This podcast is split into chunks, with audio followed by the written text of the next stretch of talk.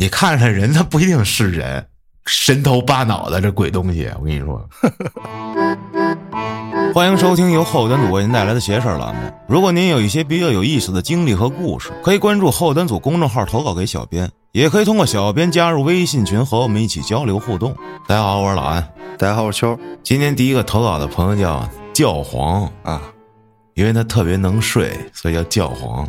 在教育口曾执教过九年零十个月，是全北京市唯一一个可口可乐希望小学。啊，这是哪儿啊？是不是什么昌平、延庆那边儿可能？苹说果反正是在山区。啊，说这事儿发生在原来一同事身上，这同事叫宝哥，是名优秀的师范毕业生。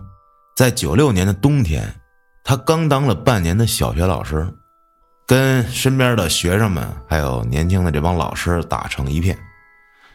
一个周日的中午，他骑自行车去学校，去给学生宿舍的这锅炉弄热了。平时啊，学生不在学校，锅炉都是温着，可以节约煤炭。下午住校的学生有一部分离家远的孩子什么的，这都返校了，也就是说宿舍里现在有人了。老师们就轮流提前去学校暖炉子。这宝哥骑着二八大杠，骑五十多公里，翻山越岭，到了学校开始干活。打开风门，往锅炉里添煤。过了会儿忙完了，学生们也都陆陆续续来了。洗完脸，吃点从家里带的饭，开始辅导学生上晚自习。完事儿也都九点多了，洗洗准备上床睡了。这时候忽然发现门口有点异常，抬头一看，一根红绳从门缝里伸了进来。宝哥心想：这是谁跟我开玩笑呢？就悄悄的走到门口，猛地拉开门，这根红绳悄无声息的掉在了地上，上前踩一脚，踢到一边，顺着打开的门冲到屋外，安安静静，没有一个人。当初又走了一圈，还是没人。回到屋里，看见地上的红绳，就琢磨。这么软的红绳是怎么笔直的伸进屋里来的呢？越想越害怕，可又不能去学生宿舍住去，就一个人在这职工宿舍待着，在身边放了一把菜刀，就这么愣愣坐了一整夜。第二天，其他老师来了，说看见墙上有一个被宝哥汗水印的印儿，就靠着墙坐了一宿。我操！出一身冷汗哈。啊，他是说那绳儿水平的那么着直着伸到门缝儿里。就是你看这门缝肯定是地上，哦那就从地上进了根绳儿哇。哦，还有另一个同事叫崔哥，这崔哥是一个老实厚道的人，说话永远都是不紧不慢啊，也是一老师。说这事儿是这崔哥结婚的前一晚发生的。这崔哥他们所在的山村有一风俗，说结婚的前一天要去老丈人家吃顿饭，完事儿了之后都八九点了，就骑着自己心爱的小摩托，顺着山路吹着小风，心里美滋滋。出了他老丈人家那村子，就瞅见有一个穿黑衣服的人，坐在这村口的磨盘上。崔哥过去，哎，打个招呼，哟，这么晚了，您怎么还不回家呀？然后这人就，嗯，哎，崔哥就骑车走了。毕竟还有三四十里山路，第二天还得结婚啊，着急回家，就边哼歌边骑。这时候又经过一村子，在村口又碰上这么一个穿黑衣服的人，也看不清，一样坐在树下。这崔哥心也够大，看着呢，哎，也没觉得怎么着，接着走了。直到经过第三次，又瞅见这么一个差不多这黑衣人，这才发现有点不对劲儿。这时候歌也不哼了，油门给到底，使劲往家赶。等到他们村口，又瞅见一穿黑衣服的，坐在他们村口下边，直接就急了，刚要张嘴骂，黑影没了，赶紧回家。我操！这一路跟着，遇着四回，还是同一个，那就不知道了。是不是村里有人走了？没准就是村口老有这么个穿黑衣服的站岗，隔几百米一个不是人就跟村口啊啊，每个村都有一个啊。后来崔哥还给他讲过他同学的一事儿啊，这是他同班同学，一个女孩儿，很小的时候家人就给他算过命，说他十二岁那年会在水里出事儿。哎，这女孩的家人就在她满十二周岁那年，时时刻刻看着不让她去水边玩。就在生日的前几天，一场大雨过后，这姑娘出去玩，就在马路中间一个水坑里给淹死了。哟，你想那时候山村路也不宽，路中间的水坑能有多深？是啊，淹死了。我操！据说这同村的村民就看见他一个马趴向前跌倒，然后不动，死了，摔摔晕了，摔晕了，然后脸呛在水里，然后一直呛。我操，真邪乎！也不知道是淹死的还是摔死的啊啊！反正跟这水沾关系了，就对。说起这算命，还有一事儿，这是教皇的一高中同学。说他叔叔家的弟弟，这孩子算命的过来说，过他十二岁那个坎儿以后大富大贵，啊，就在十二周岁前一天，那就必须看好家里肯定不能让他出事儿啊，别让出门。这孩子就平平淡淡度过了十一年，马上快到十二岁的时候，当时这孩子学会了上网，那时候黑网吧也挺多，父母忙，家里人都知道这事儿啊，就这坎儿这天。所以就打算把他关家里这一天，大人都看着，啊，也就觉得没事儿了。谁也没想到，就在那天，这父母都临时有事儿，必须得早上就出去，但还是特意把这孩子爷爷奶奶给叫来了，让他们帮忙看着，把屋一锁，吃的喝的都给准备好，中午你们这老两口就可以回去了，到时候我们回来自己看着。这孩子的爷爷奶奶就坐在院子外面的街门口，时不时的看看。到上午十点多的时候，这爷爷喊孙子起来吃饭。打开锁往屋里瞅，早没人了。窗户开着，这孩子跳窗户跑了。赶紧就给这家长打电话，这家里人就到处找，说从这附近的网吧开始找。后来在下午两点多的时候。到了县城的某个网吧，找到了孩子。这孩子一看惊了，想接着翻玻璃跑，离近了一看，这玻璃也上锁了，就给砸了。从里往出挤，你看那肯定就被玻璃扎着了啊！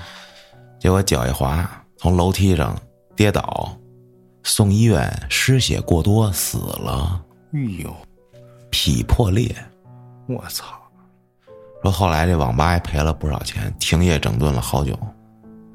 还有一个，也是他同事讲的，这老师的老公的侄子，哎，这算命的也说，这直接上来就说，这孩子活不过十二岁，都是同一个算命的吗？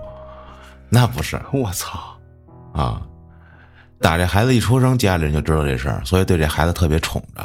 结果就真应了算命那话了，十二周岁前一天，孩子出事儿走了。结果家里人呢也倒没什么伤心，毕竟很早就知道这事儿了。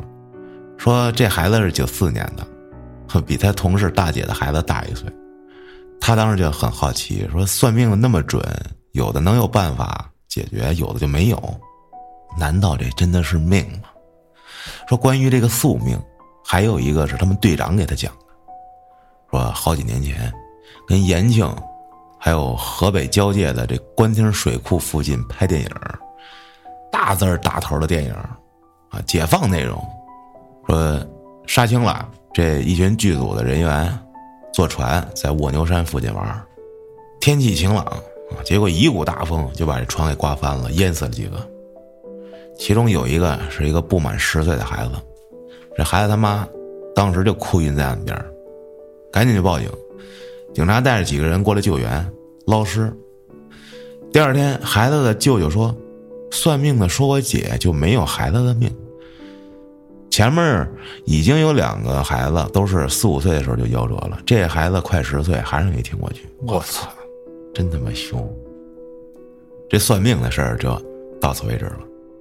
在教皇零三年刚上班两个月左右，啊，这学校领导准备听新教师公开课，一同事，这小苏，哼，因为他长得跟那牙擦苏似的，科班出身，教育专业毕业的，啊，优秀毕业生。教皇是英语旅游专业，啊，算是半路出家。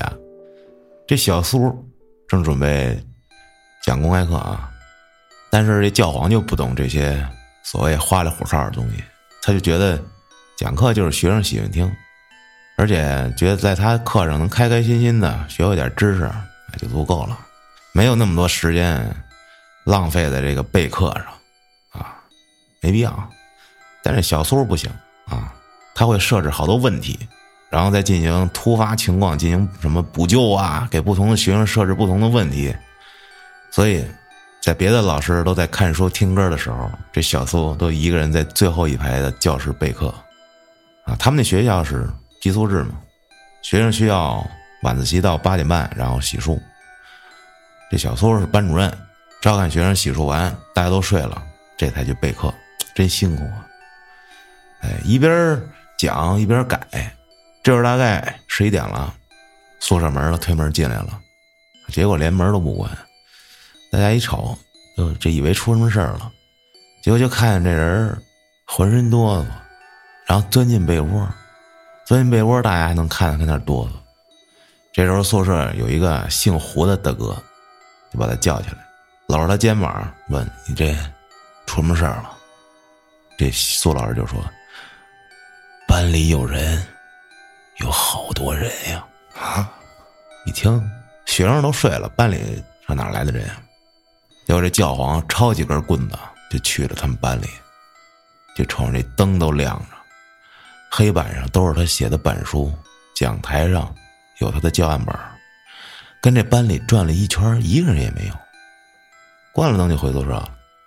后来就听他们这些老师啊，在讲他们学校所在的地方，说以前解放前叫沈家坟啊，是除夕夜被灭门的沈姓地主家的地方。我操！哇，据说当时这沈家是大地主，被灭门的时候，地主家人、佃户、长工近百人都被宰了。那是一大家子啊！然后就埋在现在这学校这操场上。后来建学校，那是为了是吧？嗯，震一震，就给盖在这上头了。我姥姥他们家就都姓沈。我奶奶他们家也姓沈，废话啊，是吗？这有什么可可巧合的呀？这我觉得这姓儿不是很多，谁说的呀？多了，除了我们家人，我就没认识过其他姓沈的了。那你今天认识了啊？你奶奶啊？行，说这也就能解释这第一个故事，宝哥看到的红绳穿门了。哦，说那就是。人之前那一家子谁跟那儿红绳穿门了呗？零六年从这希望小学调到伯宁顿纪念小学，教师节前一天在学校值夜班，其他老师都参加学校组织的这教师节活动了，啊，他一个人就在学校里溜达了一圈，巡视一下，没什么别的事儿，就回办公楼里玩电脑，啊，当时玩 QQ 华夏，刚开学呀，这新配的电脑自己组装好了，系统也装好了。啊，心想正好，哎，全学校就我一人我打玩没人招我，没人烦我，挺好。哎，觉得办公室不太舒服，太热，想着要不去电脑机房玩吧，有空调多舒服啊。说干就干，拆下来主机，拎着就往机房走。刚到机房门口，那个防盗门悄无声息的就开了。就好像有人打开迎接他一样。平时这个防盗门一开都吱呀吱呀响，他还想着这窗户没关嘛，哎，这外面也没风啊，就进去了。发现这窗户都关着，想是不是其他楼层的窗户没关，就从四楼挨个看了一圈，都关的好好的。等他到了二楼机房。这门又给他来了这么一下，有点生气啊。这时候准备开骂，因为这两次开门这门都没响，就感觉很奇怪。这时候他试了试这门，前后推了推，哎，吱呀吱呀响，就开始一顿骂街，然后就进去玩游戏去了。玩到了半夜，实在玩不动了，这才回宿舍睡觉。后来不是听说了这学校位置吗？嗯，说这事儿可能也就解释得通。说其他老师还说，以前的这教导处主任夜里备课，这灯管硬生生的从屋顶自己扯下来，摔了个粉碎，把他吓得晚上再不敢搁楼里待了。说为什么说是扯下来？因为灯管上面的铁链是被蹬直的。啊，不明白？就是拿铁链拴了一下那管儿以前那灯管上不都带铁链吗？啊，你想想那个，咱上学那会儿，就一扣一灯扣的那个哈，啊，那不都是弯着的吗？嗯，有弧度的，呃但是那上面都是蹬直了，都给哦哦，我知道了，就就是那个挂上那扯下来钩是吧？对对，啊，教皇的故事就结束了。你见过那灯管爆吗？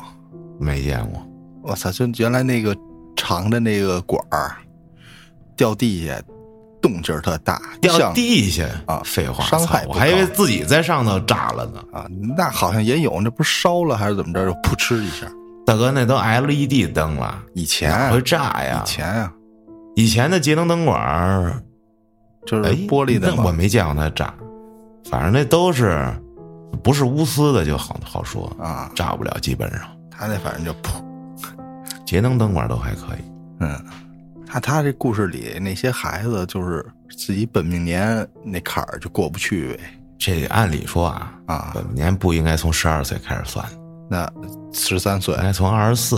啊，对，第二个本命年，第一个本命年不用怎么着，我记得那你看他这三个孩子都是十二岁，那就不知道了。可能这个十二岁一般人都能平安过去，有的特殊的命格的人，这个本命年格外危险啊，有可能。啊。接着，投稿的朋友叫王英手，哎，这是一位岁数不太大的听众，说一开始是在快手上刷到了咱们的视频号，嗯，后来下载了皮艇，啊，就跟着视频号过去听了两期，觉得不好听，删了。说那时候才五年级，我操！说有眼不识泰山，但是最近有一个同样喜欢听电台的同学跟他分享说有一特别好听的啊啊给推荐一过来哎邪事儿，于是他又重新听起来，真好听啊！哎，说他今天要讲讲嗯他是怎么拜师的。哇，嗯话说，每个人在青春期都狂妄自大。他在上初中的时候，就是一个爱装逼的精神小伙，天天惹是生非，经常在学校打劫初一的零花钱。后来在一次战役中孤身一打七，不小心把对面两个人打坏了。宇智波一打七，这次之后，他的父母便对他进行了严加看管不是。他给人打坏了，对啊，我操，挺牛逼的呀！啊，一 v 七，还重伤俩，七打一还被反杀俩，会不会玩？自来也我操，比自来也还牛逼还。多打一个啊，但是啊，尽管父母这么管他，他还是非常牛逼。后来父母也不知道怎么教育他了。不过，这父母听说也不知道找了谁啊，反正经人介绍，给他找了一算命师傅，给他看了看这个命格。啊，啊，这师傅就说啊，这孩子是一个与道家、佛家有缘的啊，生来五行齐全，心地善良，喜好玄学，就是性格叛逆。如果没有正确的教育方式，容易走偏路。然后回家的时候，老妈就跟他说：“你问问他收徒弟嘛。”因为这王英手从小也对这玄学非常感兴趣，而且他的爷爷是一名三合派风水的修习者，会留下很多符箓的书。他经常有意无意的去翻那些书，虽然有时候不太懂、看不明白，但是这也算是这玄学启蒙。这母亲见他有心思想拜师，就让问去。后来这算命的啊，就上香打卦，说问了问仙师，啊，发现哎，上面那意思行同意，就把他给收了。这一星期之后，老妈带他去拜师，去了之后。因为啊，这不是一直也没见面吗？这回见着了，发现是一个五十多岁、戴一墨镜的老先生。说那日下午，我在那儿待到了晚上六点，和那老先生大聊畅聊。后来得知，这老先生是一个阴阳先生，人家先生还觉得说跟他缘分颇深。那是他们第一次见面，后来再见面就是拜师了。这师傅让他手写了一份拜师帖。买了点熟食、白酒、一块豆腐、一些水果，说这得孝敬给祖师爷，还包了份红包给师傅。不是应该师傅包个红包给徒弟吗？这是学费啊！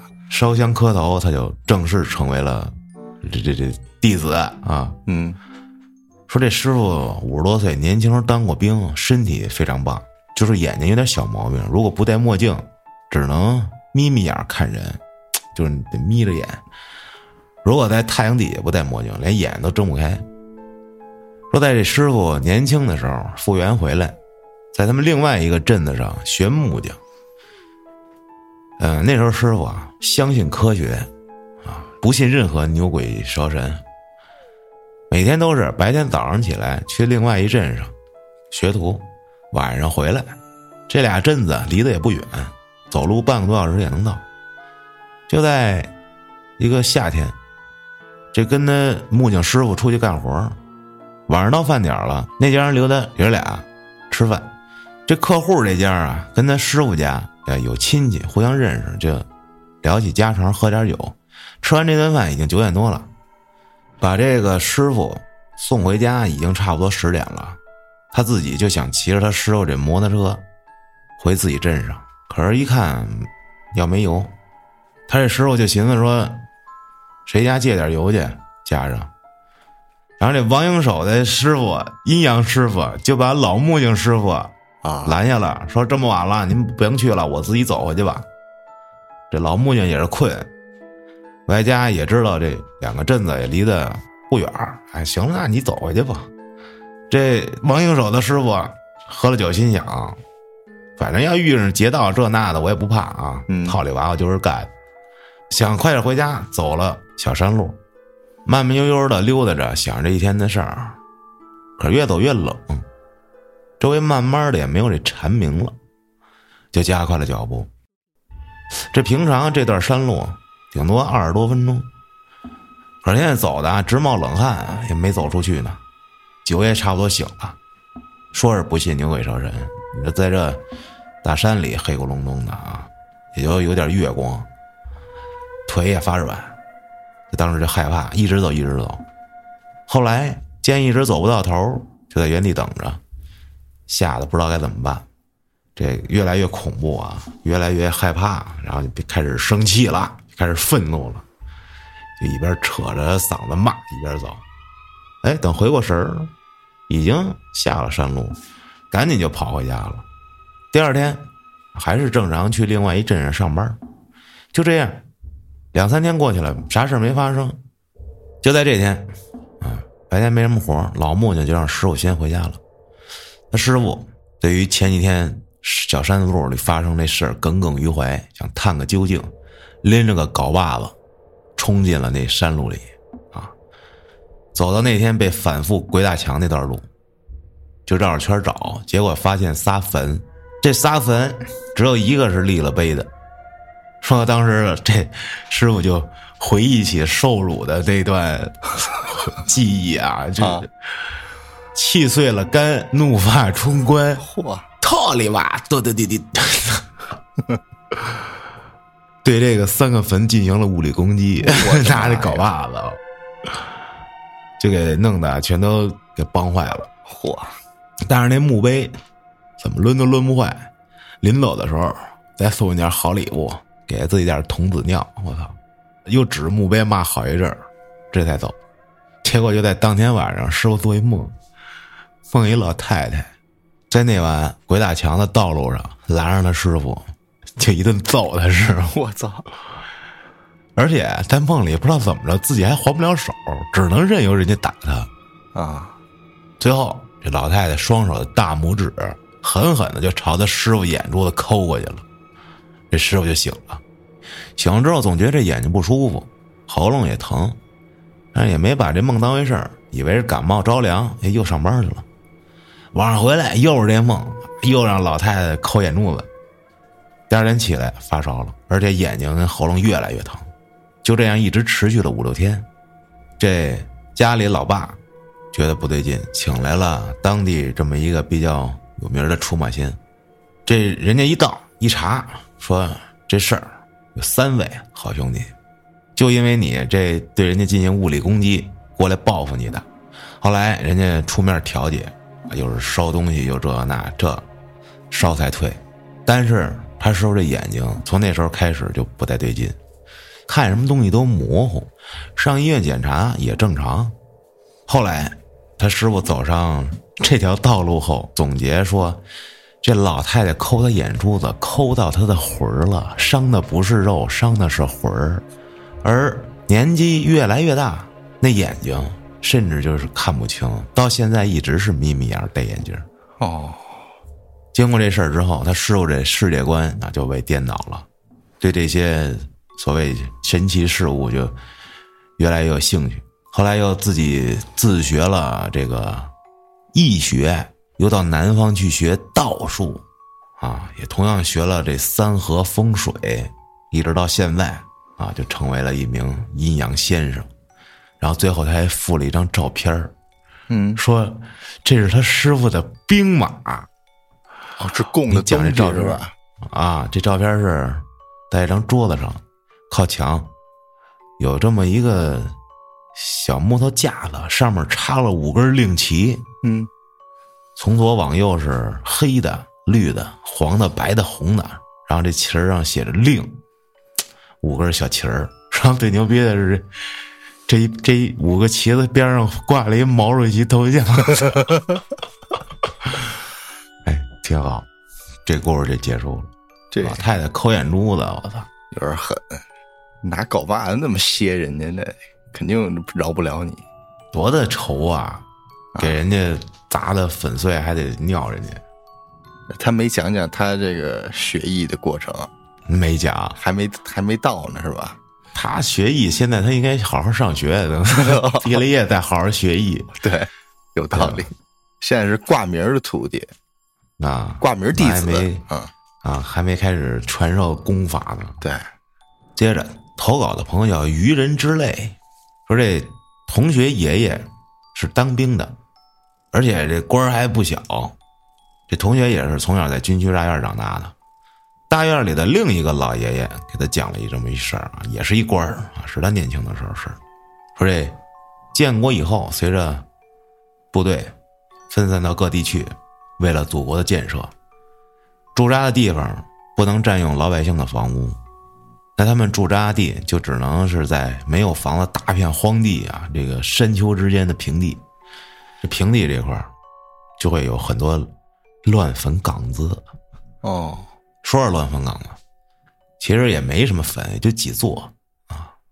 其中大部分还可以找到主家的，跟人家商量说迁个坟吧。那时候大伙儿都建设这祖国呀，啊，嗯，都愿意配合，迁坟很顺利。但是也有这坟头都平了的，这一瞅可能说这连主家是不是也都全都入土了的那种，这种也没能找着人，就只能。说找块风水好的地儿，帮着给一块迁了。毕竟以后你说这地儿驻扎下来，有一坟立在那儿，是吧？不太好。迁完坟就破土动工，盖房舍，厨房、厕所、军火库，这一系列生活军事设施很快就落成了。而原来那个荒坟的位置，那上头盖了一厕所，慢慢的，这儿的新兵也熬成了老兵。当年老兵不是退伍转业了，就是升官调走了，只有一些舍不得调走的，要么在这儿当了团长，要么就是当班长的士官。只有老兵才知道当年这建设之前发生的事儿。可是这暗地里慢慢就有这么一传闻，开始在这一批老兵和之后的新兵之间传播，说这去厕所呀，两个人以上去什么事儿都没有。可是，但凡一个人去，就会传来有哭声啊！但是这一年，有个新兵说，本着唯物主义加上闹肚子，来不及叫别人，就一个人去了。上到一半，这声就来了。以前传闻中说这声音啊，都是隐隐约约的，在一角落里。但是那天就跟疯了一样，这声一会儿在东，一会儿在西，就像四周围啊，就围着这厕所，但是就是不进来。给这哥们吓的，就去求救去了。跑到宿舍，刚好团长跟老班长正聊天呢，聊着以前的事儿呢。这老班长是跟团长一起来这儿建设的老兵，当年一起打过仗，赶紧就安抚这新兵，问他啥情况，这么慌张。结果一直说不清，啊，听了半天总算听明白了。这团长跟班长急了。这还了得！得寸进尺啊！一个个横眉怒目，杀神附体了一样，给新兵吓一跳。打过仗啊，厉害啊！说你这东西还敢啊，跟我们这面前闹？我让你长长思想觉悟。这时候天也快亮了，马上叫班长说：“拿迫击炮过来，给我把厕所炸平了，我看他怎么闹。”哇！这么狠，真牛逼！然后士兵紧急集合，就是为了炸给大家看，让大家不要再传这事儿了啊！就炮轰示众，结果天亮之后，是炸完了啊，又在原址上建了一厕所。这之后，我操，太凶了！这什么凶都不如这迫击炮好使，那是哐当一下，什么都不好使。魂飞烟灭，就连那帮好兄弟都对这个是比较宁宁可的，宁可 说说不出嘉哥那味儿来。当时据说有个雪白的东西啊，蹲在厕所边上土地上挖土，身上还有长着跟鹅毛一样的白毛，这就是说在那个厕所附近看见的鬼。我操！哇，白毛人儿，这事儿就结束了。接着。投稿的朋友叫蒋小雅，还有一朋友叫小东。那年大学毕业，学的是网络编程，那会儿还是新型专业呢。最好的发展方向是去深圳，所以毕了业就去了。刚到深圳没钱，找了很多中介租房子。刚开始是住很便宜的旅店，但是还是住不起了，因为单位在市区，自己租房子还是想抱着侥幸心理找一个离单位近点还便宜点的可是他那点钱呀，连中介费都交不起，他也比较圆滑，想送点东西给中介，想让中介能给他找个再便宜点的房子。当然，这中介也是一年轻八零后，看他这哥们太窘迫了，就说有一套房子啊，在市区，价格只要平均价格的三分之一。说为什么这么便宜？他说：“哎，看你可怜，没办法了。不过。”说住这房子有很多规矩要遵守啊，你必须不能违背哦。哎，这朋友就很疑惑，但是为了能有个落脚点就答应了。晚上去的这房子，这小区呢，住户不少，房子在三层，但是门口都落满了灰尘，感觉很久没有人居住的样子似的。进去之后，中介打开灯，这两室一厅，但是你只能用一室一厅，有一个房间你不能进。锁着，啊！朋友说哎没事儿，一间房够了。然后这中介说：“你每次回家必须喝一口白酒进房间，我，不许问原因。”然后指了指不让进那个房子，说：“这个房间你一定不要进。”朋友心想：“这里是不是有什么不可告人的东西？”但是又想，这么便宜的房子，我还能怎么着啊？是吧？也就答应了。就说就瞅见这房间的这门啊，被铁皮糊住了，里面也什么也看不到。中介说完签完合同，交完钱走了，他这哥们就一人站在这屋里，感觉有种不舒服的恐惧感，赶紧跑到自己卧室收拾收拾睡了。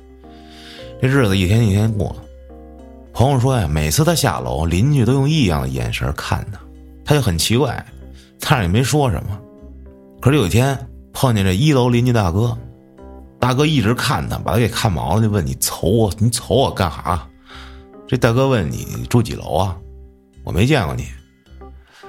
哦，我住三楼。那大哥就赶紧进楼道回家了，眼神就跟看异类一样。因为是新员工，每天啊加班累得跟死狗一样，进家就睡觉。后来就忘了中介嘱咐的进门你得喝口白酒这事儿。就发现后半夜啊，有人在撞墙，这声音一下一下嘣嘣撞击墙面。一开始以为是楼上，后来仔细听不是，是另一个房间传来的。我的妈呀！我操！这屋里不就我一人吗？那我这边上那屋怎么哪来的声啊？赶紧把自己这屋门锁上，蜷缩到床上挨到天亮。接着就赶紧考虑是不是还要住在这儿。还是要进另一间房去瞅瞅，就打电话给中介，中介就问：“那你进屋喝白酒了吗？”哎呦，他说太累，忙忘了。中介说：“你要是不想继续啊住，你就别租了，我再给你找别的房子。”朋友想问这房子的事儿，中介说呀：“我得替房东保密。”其实说到这儿，这朋友已经隐约知道原因了，但是感觉不会这么邪吧。有一天到楼下吃早茶，这老板啊在这开三十年店了，感觉老板是不是会知道点啥？他就问了，说这小区有什么奇怪的事儿啊？老板说你为什么这么问呀？黄说，听别人说这小区有点邪。这早茶店老板说啊，五年前啊，这里面一家住户啊，一女的也经常到我这店里来吃东西，这女的跟她男的都是云南的。女孩长得挺朴实，男的一双桃花眼，很会来电。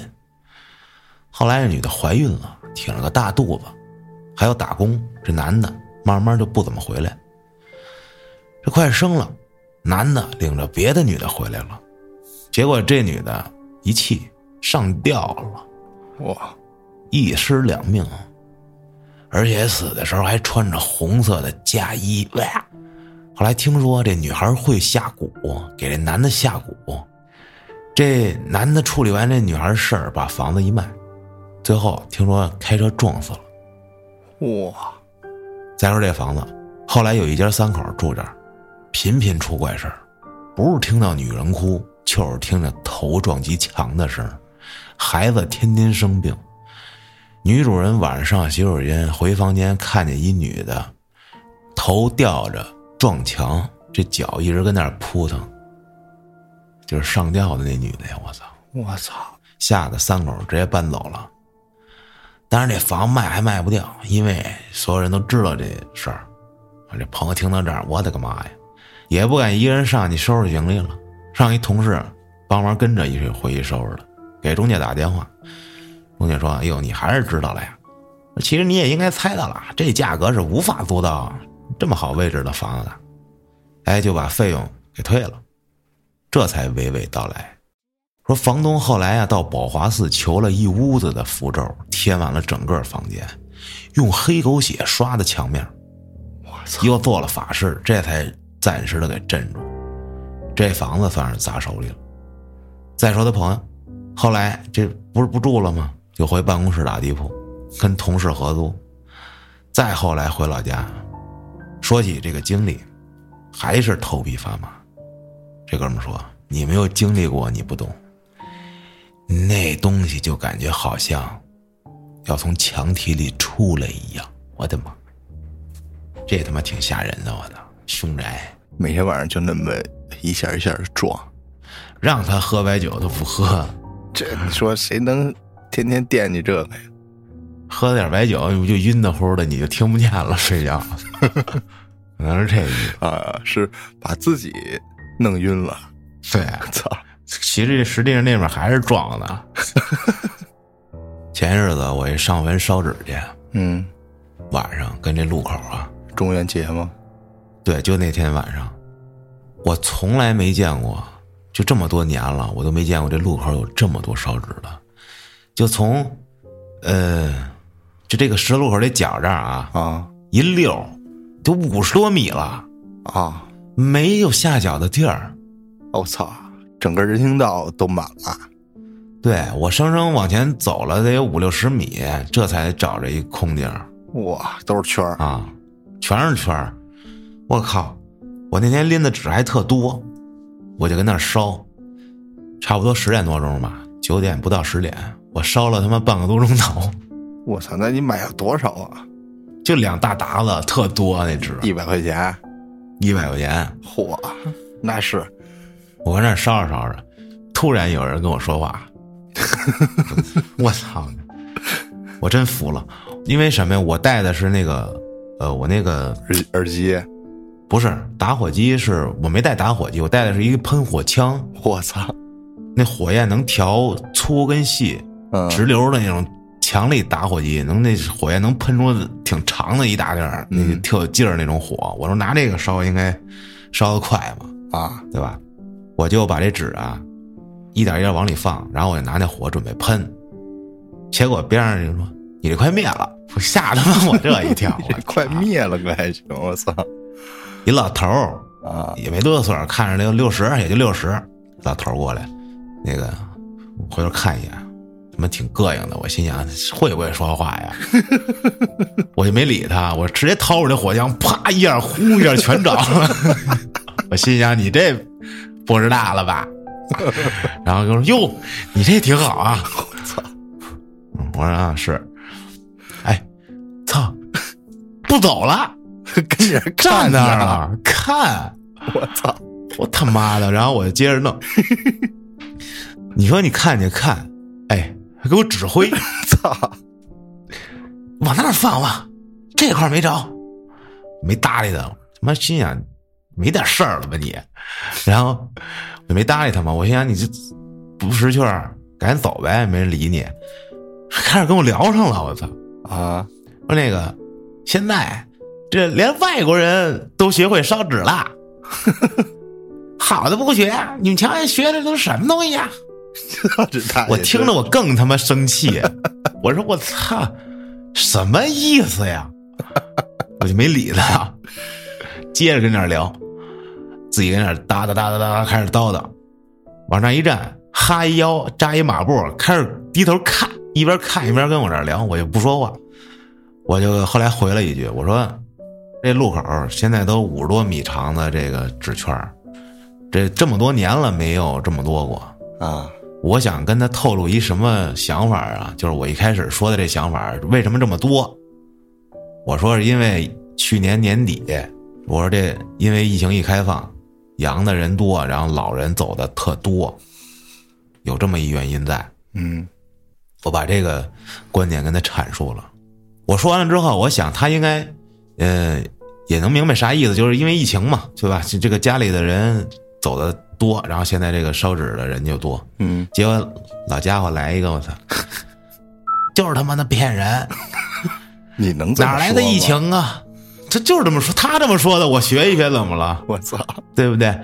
告诉哪来的疫情啊？都是他妈编的啊，都是他妈骗人的！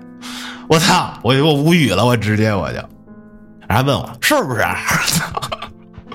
我就没搭理他了，自己跟那看半天，我就不说话了。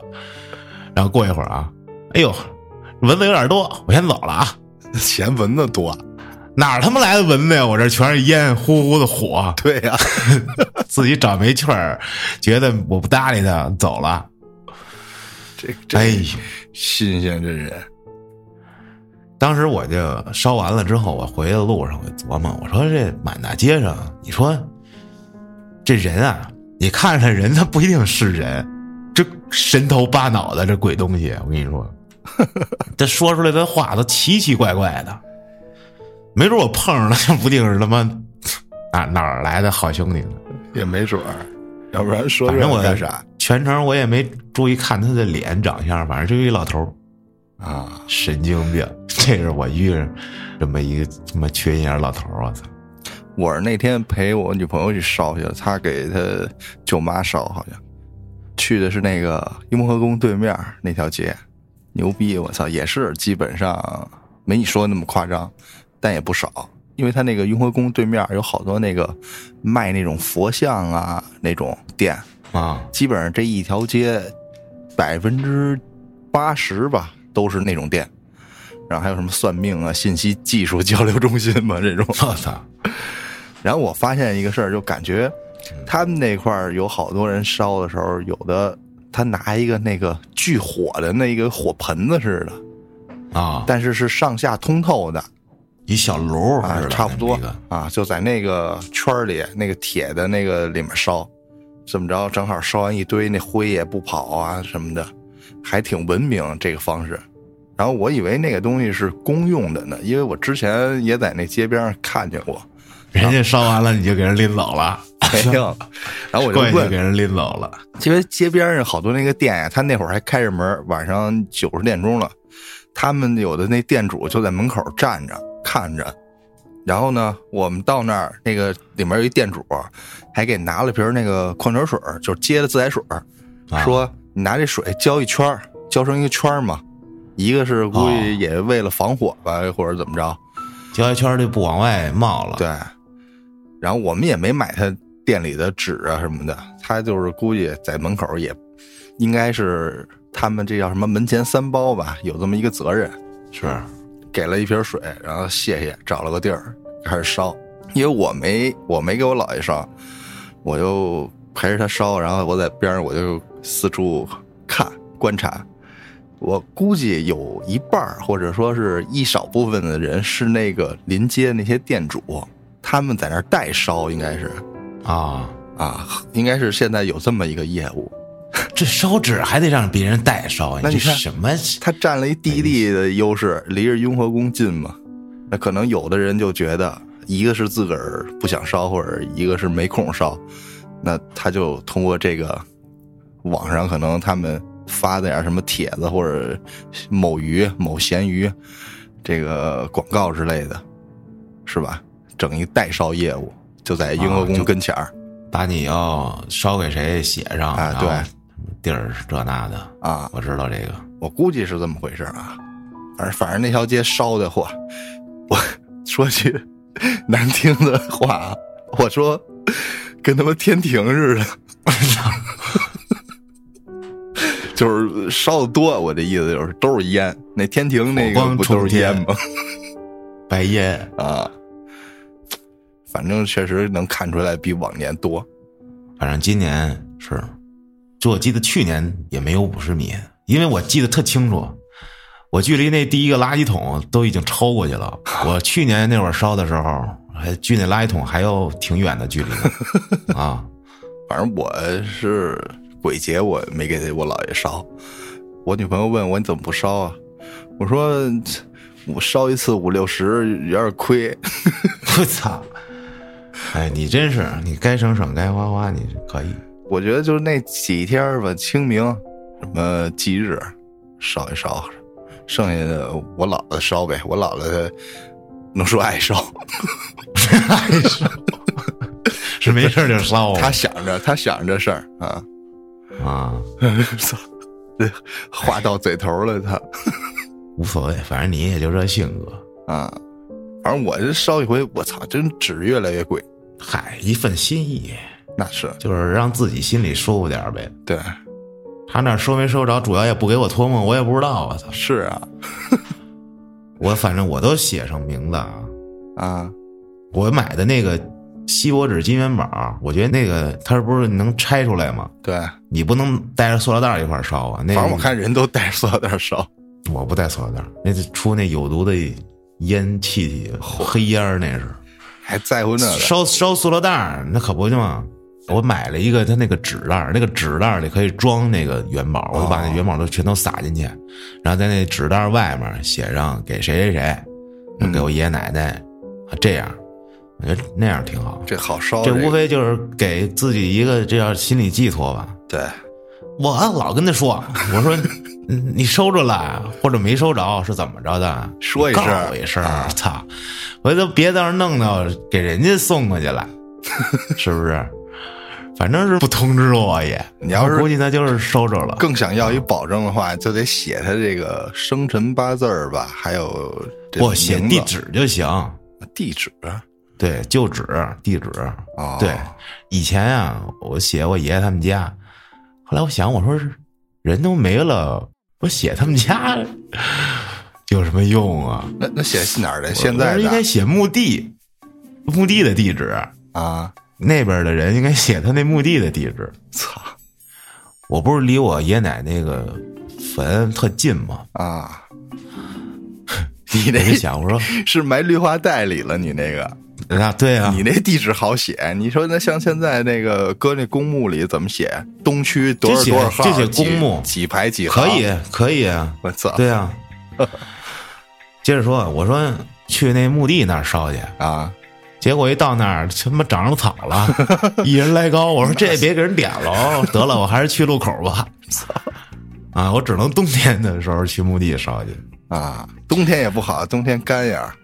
冬天还好，拿着水，下雪行，那拿着水就行。那个我烧的时候，我大脑放空，我就跟那儿琢磨事儿。啊我说，因为是晚上啊，因为是零点就到鬼节十五正日子，我是九点多去烧的。我心想，晚上这时候都应该都出来了，出来逛街啥的。我说这要去他墓地哪儿，是不是不在家呀？不是都出去了？回头撒门口儿，这 我让人给拿走了。啊！我就琢磨是不是都出去了？我应该白天刷，白天都跟家睡觉！也行嗨，就瞎琢磨呗。啊，这无非我认为这就是给自己一个思念亲人的这么一种寄托一个方式而已，对，没有那么多神神鬼鬼的。啊没错。行了，今天也就聊到这儿了，感谢您的收听，咱们下期再见。玄木烧火棍，突破柱燃烧四方。敲神鼓，那么请威王威王见你变得好悲伤。八方的兵马，八方来帮，请得下方摘武昌。烧起了炉火伴，我们如影随形，对应天地方。你们在售卖十九百块，花钱全都装进口袋。对着虚无的残酷口白，我们在麦田里忙售卖。烧火棍，或者干将边，二等结构完成线，燃烧自我眼情感，烧火棍烧四方，烧到西山落残阳。火棍暗自生欢喜，回放安详。让我们摇起火棍，和你问佛山。